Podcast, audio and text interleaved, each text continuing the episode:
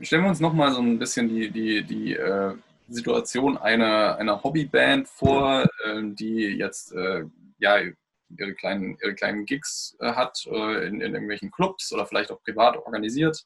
Mhm. Ähm, und die sind wirklich ganz am Anfang und äh, die haben kein Budget und äh, können sich auch keinen, äh, keinen FOH leisten. Das heißt, die müssen alles selber machen. Haben vielleicht mhm. auch nicht das tolle Equipment und so und äh, ja, irgendwie nur eine Säulen-PA oder so. Also wirklich nicht viel ähm, da. Aber wie würdest du sagen, also was ist, ähm, welche Möglichkeiten haben die mit begrenzten Mitteln, technisch und finanziell, und auch wenig Know-how vielleicht noch einen, trotzdem einen, einen, guten Sound hinzubekommen für ihr Publikum? Was, was sind so die, die wichtigsten Elemente, auf die man achten sollte? Äh, eigentlich ist das ja eine super spannende Situation. Ne? Mhm. Ist ja eigentlich äh, aus, die Herausforderung ist ja viel größer als die Herausforderung, die ich da immer habe. Und äh, also erstmal Spaß haben daran, das auszuprobieren, was man alles machen kann. Mhm. Ähm, so, wie schon gesagt, so eine, so eine Bassstange top ist eine viel schwierige Situation, als wenn du ein Line Array hast, was acht Meter lang ist. Mhm. Ähm, Erstmal im Hinterkopf haben, Musik wird vor dem Mikrofon gemacht. Das ist erstmal das Allerwichtigste für mich. Ne? Das heißt, erst wenn man gut miteinander spielt, dann kommt erst die ganze Tontechnik. Erst wenn das äh, stimmt, dann kann ich es zum Publikum transportieren. Und ehrlich gesagt, es ist wurscht, ob ich jetzt da eine großes Array habe oder ein kleines oder wie viel Geld wie viele Mikrofone ich da äh, investieren kann und sonst irgendwas. Ähm, in dem Fall, wenn man jetzt wirklich allererste Konzert, man spielt irgendwo auf dem Geburtstag oder in der Kneipe und sowas, ähm, beobachtet die Leute, egal was ihr macht. Und bei den Leuten gucken, A, haben die Spaß oder fangen die an, vielleicht sich so die Ohren zuzuhalten? Mhm. Ja. Äh, Lautstärke ist nicht immer geiler. Mhm. Ja, ähm, klar, also mit Abnehmen und so weiter, da muss man einfach rumspielen, gucken. Also wenn man jetzt hier, ich mache ein D112 in der Bassdrum, SM57 an der Snare, die Becken kommen so über den Raum. Mhm. Klar, Gesang, der sollte mal dann äh, ganz vorne stehen. Die Gitarren brauche ich vielleicht gar nicht verstärken. Ne? Aber da rumspielen, da muss jeder durch. Und das ist ja auch das Beste, egal ob du studierst oder nicht mhm. studierst, mhm. äh, das. Also da ist, es ist ein Job, Learning by Doing. Egal, mhm. auch wenn es Leute studieren oder wie ich studiert haben. Das, machen, das Lernen tust du durch machen. Ausprobieren, ausprobieren, ausprobieren. Was macht? Gott sei Dank heute YouTube. Ganz viele Tutorials. Schaut es euch an, wie es die anderen machen. Und da pickt euch die Sachen raus, die euch gefallen. Ja, sowas. Okay. Ja. Ähm, und jetzt in, äh, speziell in Sachen PA, ähm, wenn jetzt irgendwie eine Band ja, zusammenlegen will und sich eine neue PA kaufen und die haben vor, eine kleinere Tour zu machen, vielleicht wirklich nur in Kneipen oder kleineren Clubs oder so, gut, da mhm. steht dann manchmal auch schon eine PA, ähm, aber die sind mobil, die haben einen Bus und die wollen irgendwie ihre eigene PA dabei haben.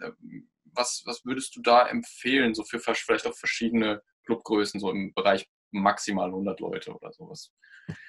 Ja, äh, ist das so wichtig, auch was man da nimmt oder ähm, was, was meinst du? Ja, also jetzt für die äh, ganz großen Marken wird da ja wahrscheinlich kein Budget da sein. Hm. Äh, Gehe ich mal von aus. Ähm, ich bin ein bisschen überfragt mit dieser, äh, mit dieser hm. Frage, ne, weil ich natürlich, was habe ich? Ich habe meistens äh, L-Acoustics, Meyer Sound und D&B ja, ja. äh, in den Händen. Und äh, das ist mir bewusst, das sind Lautsprecher, die liegen preislich, da kriegst du ja äh, einen Roller dafür oder sowas für einen Lautsprecher. Hm. Und ähm, so, welche Frage? Es gibt viele, viele gute Marken, hm. die wirklich gutes Zeugs äh, herstellen. Es gibt aber auch viele, die bauen halt nicht so gutes Zeugs her. Mhm. Ähm, für mich eins der K.O.-Kriterien ist, wie verhält sich ein Lautsprecher? Also unbedingt erstmal anhören. Wenn ihr was kaufen wollt, hört es euch an. Aber anhören ist nicht sich da vorstellen und jo, drückt, schiebt, ja, sondern analysieren. Und das Analysieren wir machen in der Beschallung ja nicht für einen Sweet Spot, sondern wir wollen ja eben 100 Leute erreichen. Und äh, deswegen, diese 100 Leute sollen möglichst gleich hören. Deswegen, wenn ihr eine, äh, kurz vor einer Kaufentscheidung seid und euch die Lautsprecher dann mal anhört, lauft mal ihren horizontalen Abdeckungsbereich ab. Habt ihr, gibt es da großartige Löcher oder bleiben sie konstant? Kann man eigentlich am besten hören, immer indem man eine rosa Rauschen oder sowas drauf gibt. Dann kann man das sehr gut hören, ob man da irgendwelche Löcher hat. Und äh, für mich sind diese Abdeckung, die Qualität dieser Abdeckung ist für mich ein viel größeres äh, Entscheidungskriterium als ähm, wie, äh, wie, wie, ja, also wie laut kann der, dieser Lautsprecher zum Beispiel. Mhm. Ne, natürlich brauche ich Lautsprecher, der laut genug ist. Das mhm. ist klar. Aber einfach, dass ich gleichmäßig laut bin, das ist mir wichtig. Ja, okay. Gut, ja. Ähm, jetzt würde ich gerne noch zwei, abschließend noch zwei Leserfragen mhm. anschließen. Ähm, da habe ich dich ja vorhin schon mal darauf vorbereitet, dass da noch zwei Fragen kommen, die eigentlich nicht wirklich äh, aus dem Live-Bereich kommen oder mhm. etwas allgemeiner sind auch vielleicht. Ähm, und zwar die eine kommt von Lars, der schreibt, Moin Moin, ich würde, mich würde interessieren, welche Software man heutzutage auf einem PC für die Musikproduktion einsetzt. Generell bin ich ein Fan elektronischer Musik. Ja, hast du da bestimmte Vorlieben? Was, was nutzt du? Also ich weiß jetzt, er sagt jetzt nicht, ob es wirklich um den Studiobereich oder ob es um den Live-Bereich geht, aber kannst du da... Ähm, Ach, ja. Äh, da gibt es ja en masse. Ne? Ja. Ähm, Im elektronischen Bereich, da ist ganz klar Fruity Loops oder Ableton halt vorne. Mhm.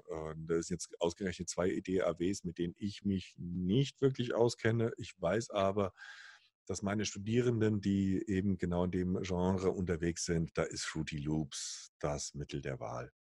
Mhm. Ähm, ich selber, ich wechsle auch permanent. Ähm, ich, äh, die DAWs, bei denen ich wechsle, ist Pro Tools. Mhm. Äh, es ist äh, Sequoia, beziehungsweise der kleine Bruder Samplitude von Magix, ne, äh, extrem mhm. Äh, starkes Tool auch. Mhm. Äh, Reaper. Reaper ist grandios, was das dir an Möglichkeiten gibt. Das ist wirklich, gerade wenn du auch im Bereich 3D-Audio gehen willst, da ist Reaper, das hat Stärken, das ist wirklich immens. Mhm. Oder aber äh, auch sehr einfach gehaltene äh, DAWs äh, von Waves, das Tracks Live. Heißt jetzt, glaube ich, anders. Ne? Einfach, das ist für mich, ich brauche da eine DAW, die kann nur aufnehmen, abspielen. Kein Editing ist da äh, live für mich völlig wurscht. Mhm. Tracks Live läuft super stabil. Also das sind so die vier, mit denen ich unterwegs bin. Ja klar, Logic gibt es noch und Cubase und Outer City und wie sie alle heißen. Presonus hat auch noch seine eigene. Mhm. Äh, äh dann eine Harrison Mixbus. Äh, es gibt, ihr müsst euch wohlfühlen. Ihr müsst euch auf dem äh, Dings aus. Will ich mehr Schnitt machen, dann ist Sequoia ganz weit vorne. Sequoia ist jetzt auch definitiv nicht das billigste. Ne? Kann, hat aber immense Schnittfunktionen. Will ich taktbasierend und schnell arbeiten, dann ist es Pro Tools. Will ich Advanced 3D-Sachen machen, dann wäre es Reaper. Electronic, mhm. Fruity Loops. Also ja, je nachdem. Es muss einem liegen. Okay, gut. Ja, genau. Muss jeder, muss jeder für sich die richtige finden, mhm. wahrscheinlich. Ne? Absolut. Ja. Also gibt, gibt keinen Standard, der für alle gilt oder Nein. irgendwie in der Industrie ganz vorn liegt. Nee. Ja. Okay. So, dann habe ich noch eine Frage von Nico. Ähm, die ist aus dem Bereich Home Recording. Und, äh, und zwar, also ist eine technische Sache. Hi, ich möchte unbedingt meinen analogen Mixer in mein kleines Home Recording Studio integrieren. Hierbei würden die Direct, die, Direct Outs des Mixers in die Inputs des Audio Interfaces rein. Toller Vorteil ist das analoge Feeling während der Aufnahme. Mein Problem beim Overdubbing bin ich mir unsicher, wie das mit den Latenzproblemen gehandhabt werden muss. Vor allem beim Gebrauch von Effektgeräten ist es allein nach Gehör schwer festzustellen, ob minimale Verzögerungen vorhanden sind. Also gut, äh, Nico. Der äh, analoge Mischer hat logischerweise hat er keine Latenz. Ähm, wenn du im Overdubbing arbeitest, ist es ja so, dass du die äh, Latenzen ausgleichen kannst bei, äh, bei den meisten DAWs. Ne? Das heißt, äh, sie wissen, was sie abspielen. sie wissen ja auch den Buffer deine, deines Interfaces und können das da somit dann, dann ausgleichen. Ähm, Interessant wird Latenz erst dann, wenn du ja dann unterschiedliche Wege gehst oder wenn du dann über einen AUX-Weg dann nochmal im Mischpult was rausschickst und einfach dahinter Sachen hast, die einfach das, das Gerät nicht wissen kann, die DADW nicht wissen kann. Dann, wird's, äh, dann wird es sehr, sehr spannend. Ja. Aber ansonsten können die das alle ausgleichen. Wenn man sich nicht ganz sicher ist, guck, dass du halt den Buffer so wie, weit wie runter gehst auf 32 äh, Samples äh, sowas, dann ist man unter einer Millisekunde, meines Wissens. Da müsste man außer 32 Samples, ja, 48 Samples bei 48 Kilohertz in einer Millisekunde. Ähm, also dann äh, wird das eh schon absolut nicht hörbar. Und äh, dann hast du da eigentlich auch keine Probleme mehr. Okay. Gut.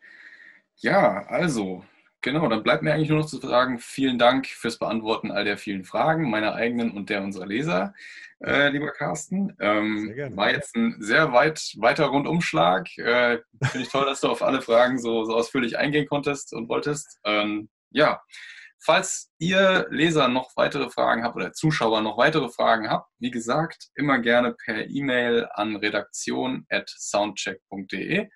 Und äh, wir würden die dann gegebenenfalls an Carsten weiterleiten und dann bekommt Sehr ihr auch gerne. da nochmal eine Rückmeldung.